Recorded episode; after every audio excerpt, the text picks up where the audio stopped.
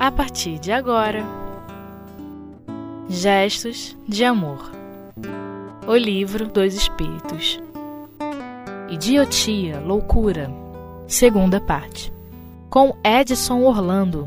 Dando continuidade ao estudo do capítulo 7 da segunda parte do nosso livro dos Espíritos na questão 374 e 375, que se refere ao retorno à vida corporal, vamos primeiramente meditar sobre o nosso Evangelho, o porquê do Evangelho, o porquê que Jesus nos trouxe como método de vida, como uma bula para nós termos aonde buscar alguma coisa quando as perturbações ou as situações que atormentam os nossos pensamentos são muito próximos da, da nossa cabeça, de nós, e a gente precisa raciocinar sobre as nossas atitudes.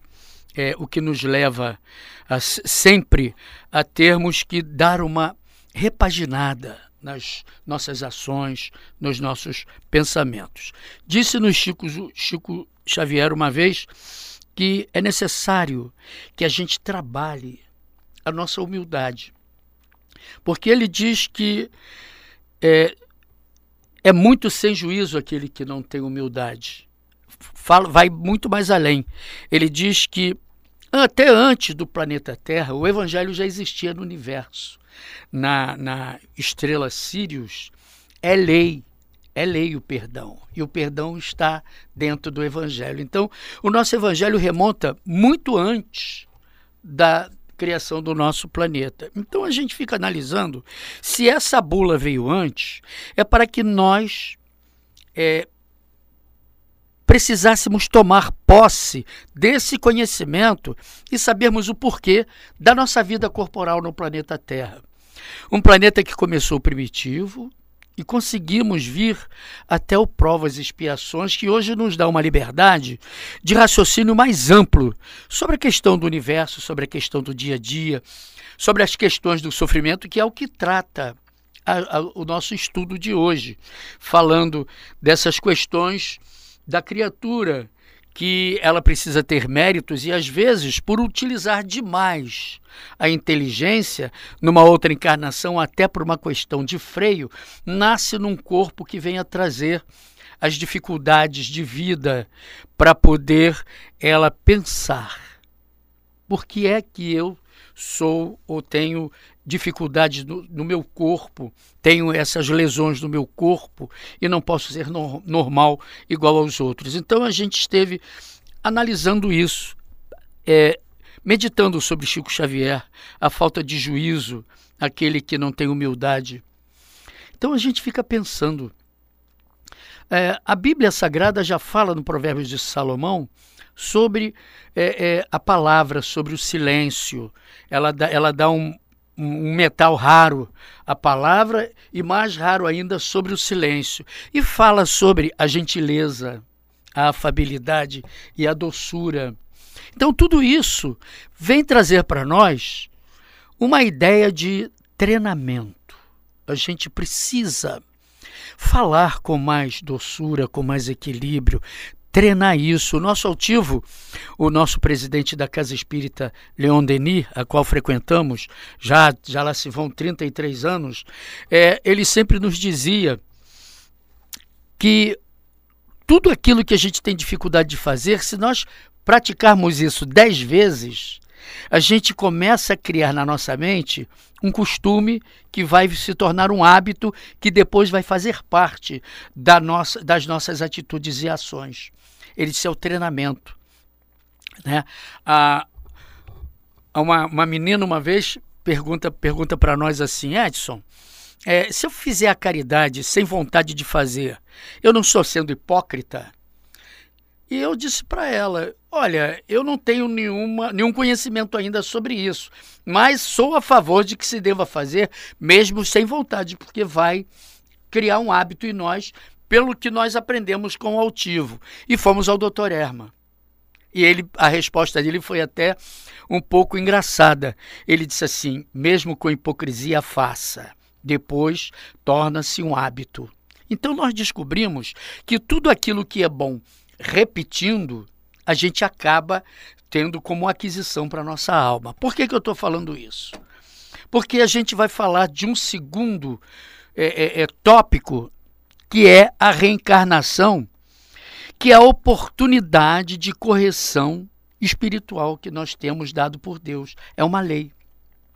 Às vezes encontramos no caminho amigos que dizem assim: Ah, eu não quero mais reencarnar nessa terra. Fala até de forma jocosa. Mas a gente fica pensando, ele está brincando com coisas reais. Porque a gente sabe que é uma lei. A gente não pode aprender tudo numa encarnação só. E só repetindo as idas e vindas é que nós vamos amadurecendo o nosso espírito. E se tivermos vontade maior, lógico, a gente vai andar um pouco mais depressa. Basta a gente descobrir o fio da meada. Porque é que eu repito reencarnação. Porque ainda não consegui curar mazelas. Então, esse detalhe da reencarnação é importante. Nós temos amigos espíritas que não acreditam em reencarnação ou têm dúvidas.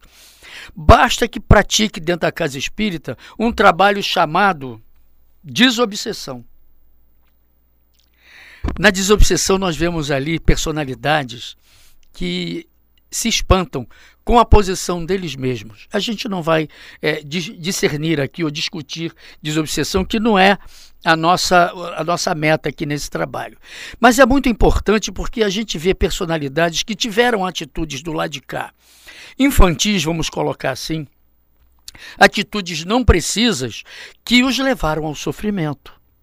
E se a gente não tiver essa mensagem de sofrimento deles, que por aqui passaram e trouxeram para nós essas informações, a gente não vai ter a veracidade do Evangelho. Então a coisa é muito. O, o, a, a, formação do trabalho da, da obra divina é tão bem feita que, se nós quisermos buscar respostas para as nossas dificuldades, a gente encontra na doutrina espírita, que é uma doutrina de revelações. Então, a gente está trazendo aqui o estudo sobre as criaturas que tiveram dificuldades quando encarnadas, por exemplo, na 374. O idiota no estado de espírito tem consciência de seu estado mental? E responde o espírito a Kardec: sim.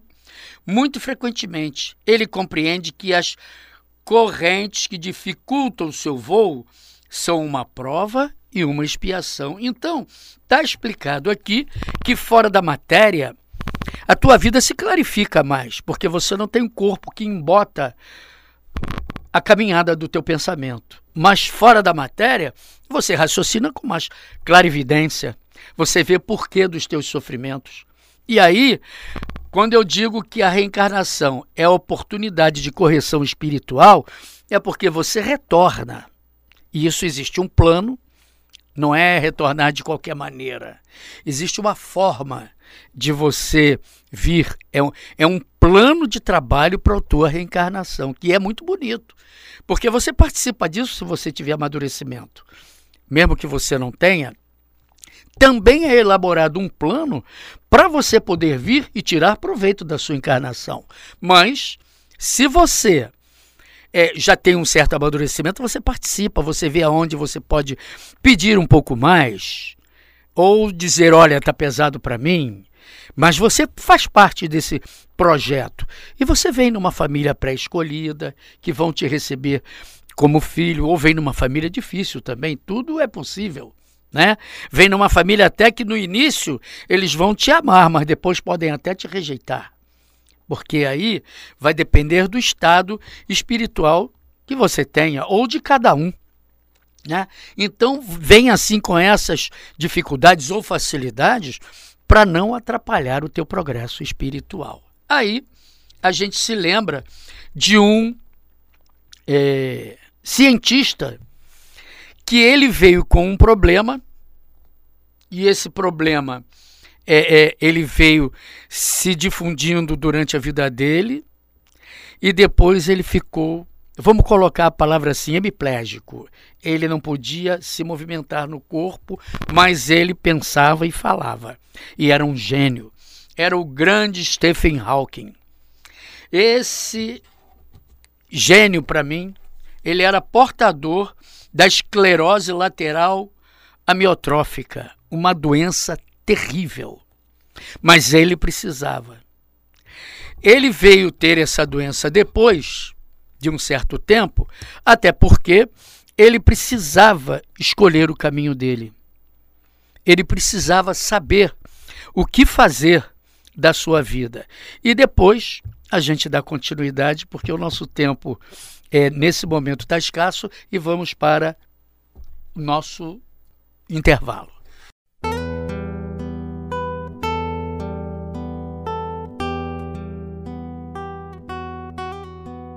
Gestos de Amor O Livro dos Espíritos Então falávamos de Stephen Hawking, que era portador da esclerose lateral amiotrófica, que é uma doença degenerativa do sistema nervoso que acarreta paralisia motora progressiva, irreversível, de maneira limitante. Então você vê, por que será que esse nosso irmão, com uma mente tão brilhante, adquiriu uma doença das mais temíveis, das doenças mais difíceis que podem existir. Agora, não deixou de pensar e não deixou de falar, né? Então, esse cientista voltou os seus estudos para a física e a cosmologia. Ele era um gênio, e como todo gênio, ele tinha sete características de gênio. Era preguiçoso, foi membro da equipe de remo da Universidade Oxford, né? Ele fez a teoria do universo sem limites. Ele deixou para nós isso. O universo, ele dizia que a Terra não tinha princípio nem fim. Então ela era sem limites. E o crescimento espiritual da criatura podia ser sem limites. Ele sabia disso, né? Recebeu inúmeros prêmios e nomeações, foi autor de livros infantis e acredita na existência de vida em outros planetas. Mas não é muito religioso, olha só. É defensor do turismo espiritual, ele acha que a gente deve ir para o espaço. Você vê que o homem, ele é cheio de conhecimento, mas entre Deus e a ciência, ele fica com a ciência. Interessante. E aí estávamos analisando sobre essa capacidade toda sendo utilizada em benefício da humanidade. Foi utilizada em benefício da humanidade. Estudou sobre os buracos negros. É, é muito bom. Mas qual é o benefício que traz para o homem na Terra?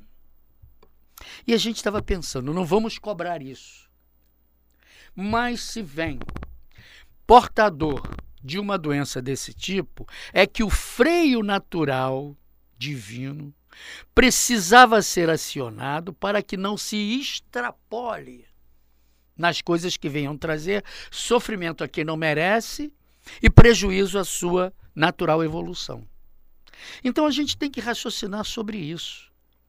Porque se há uma anomalia, há lá atrás um problema que veio trazer essa anomalia para que seja corrigido, para que tenha uma possibilidade de acerto.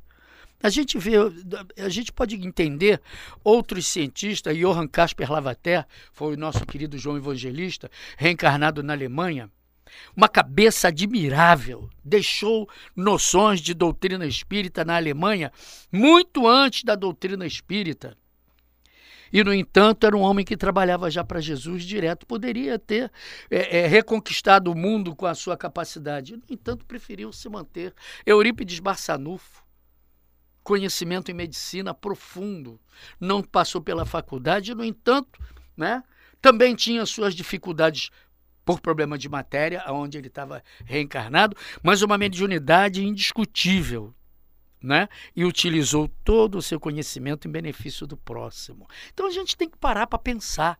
Eu sei demais, então o que, que eu posso fazer para beneficiar a humanidade? Dr. Bezerra de Menezes passou dificuldades incríveis. Um homem com a capacidade de conhecer o outro e um amor no coração que ele mesmo desconhecia o tamanho de amor que ele tinha no coração. E, no entanto, quando perde o primeiro filho, se desespera. Titubeia até na, na hora da crença em Deus. Já pegava sua Bíblia, que à época a Bíblia era feita cheia de fotografias, desenhos, né? Mas já vasculhava a Bíblia, a Bíblia sem muito interesse, porque havia perdido a grande paixão da vida dele e o filho. Então, a gente fica pensando, é, precisa sempre de um gatilho acionador do lado de cá para a gente despertar o espírito antigo que precisa ser corrigido no momento próprio. E quando lhe é entregue de presente, o Joaquim Travassos, o livro dos espíritos da época, que só continham 509 perguntas, questões, né, vamos assim colocar, ele lê aquilo da Tijuca, ou do centro da cidade até a Tijuca, e diz assim: isso tudo já é do meu conhecimento. Eu só precisava externá-los e não sabia como. E ali começa um, um trabalho em benefício da humanidade que a gente até se emociona de ver que um homem tinha um consultório no centro da cidade em que cobrava receita que não tinha fila nem paciente. E um consultório na farmácia Cordeiro, aqui na, na rua 24 de maio, que a fila dobrava lá na esquina e ele não cobrava consulta. Pelo contrário, ainda tirava de si. Então a gente fica pensando, essas mentes que já são prontas, que poderiam pensar em seu próprio benefício e trabalham a favor do Cristo e a nosso favor, sempre tiveram cuidado na palavra, no trato, no comportamento, porque teriam degenerações físicas no futuro. E a gente descobre que a cada 800 anos um espírito de Jaez é, superior vem para nos trazer um pouco de lenitivo para a alma. E a gente fica pensando, é da natureza que a gente tenha corpos que venham frear as nossas possibilidades de erro para nos educar, para nos trazer possibilidade de acerto mas a gente sempre tem um pequeno projeto de fracasso. Aí ele, na questão 375, diz assim: ó, pergunta assim: ó, qual é a situação do espírito na loucura? Olha só. Aí o espírito responde para Kardec: o espírito no estado de liberdade recebe diretamente suas impressões, porque não tem corpo, foi o que falamos antes. Então ele está liberto. Então, e exerce diretamente sua ação sobre a matéria. Então, nós dependemos da matéria e a matéria depende de nós. Aí ele diz assim, ó, encarnado, porém, ele se encontra em condições inteiramente diferentes de desencarnado, é óbvio. E na obrigação de só fazê-lo com auxílio de órgãos especiais. Então a gente tem realmente atrapalhado o órgão pelo qual vai nos, nos serviria de utilização para a gente crescer, ele está travado. Porque nós erramos ali, né? O auxílio de órgãos especiais. Se uma parte ou o conjunto desses órgãos fosse alterado, sua ação ou suas impressões no que concerne a esses órgãos seriam interrompidas. Ora, se eles foram alterados pelas nossas atitudes, as ações são interrompidas pela nossa necessidade. Se nós tivermos uma mão e uma mente que tem o hábito de matar, e a gente nasce com a mão boa, a gente vai matar de novo. Então a mão tem que vir ruim para a gente corrigir o pensamento. Então, se pede, se perde os olhos, tornam-se cegos, aí a gente lembra de Tomé. Se teus olhos forem bons, todo o teu corpo terá luz. Mas se os nossos olhos forem voltados para ver só aquilo que denigre a imagem do homem, ora, vai ficar cego. Para a gente aprender a valorizar os olhos, né? Se é audição, se é ouvido, né? A gente fica surdo, torna-se surdo. Imagina agora que o órgão que preside aos efeitos da inteligência e da vontade esteja parcial ou inteiramente atacado ou modificado. E será fácil compreenderes que o espírito, só tendo a seu serviço órgãos incompletos ou deformados, deve experimentar uma perturbação de que ele, por si mesmo e no seu foro íntimo, tem perfeita consciência, mas não é capaz de deter-lhe o curso. Então, tudo está sendo feito nesse planeta para a gente aproveitar e procurar se modificar, mesmo que gradativamente, para que a gente amanhã seja um espírito que, ao invés de trabalharmos em benefício nosso, aprendermos a trabalhar na equipe do Cristo a serviço do outro, para nós mesmos nos beneficiarmos.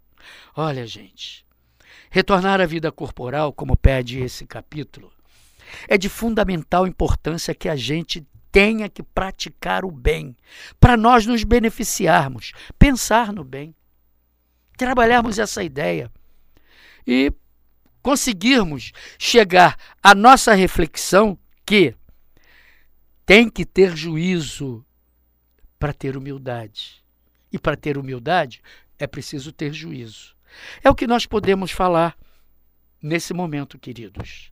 Eu espero que Jesus tenha a possibilidade de manter essa luz divina de seu coração generoso sobre todos nós e que nós possamos absorvê-la para a nossa alegria, tranquilidade e paz.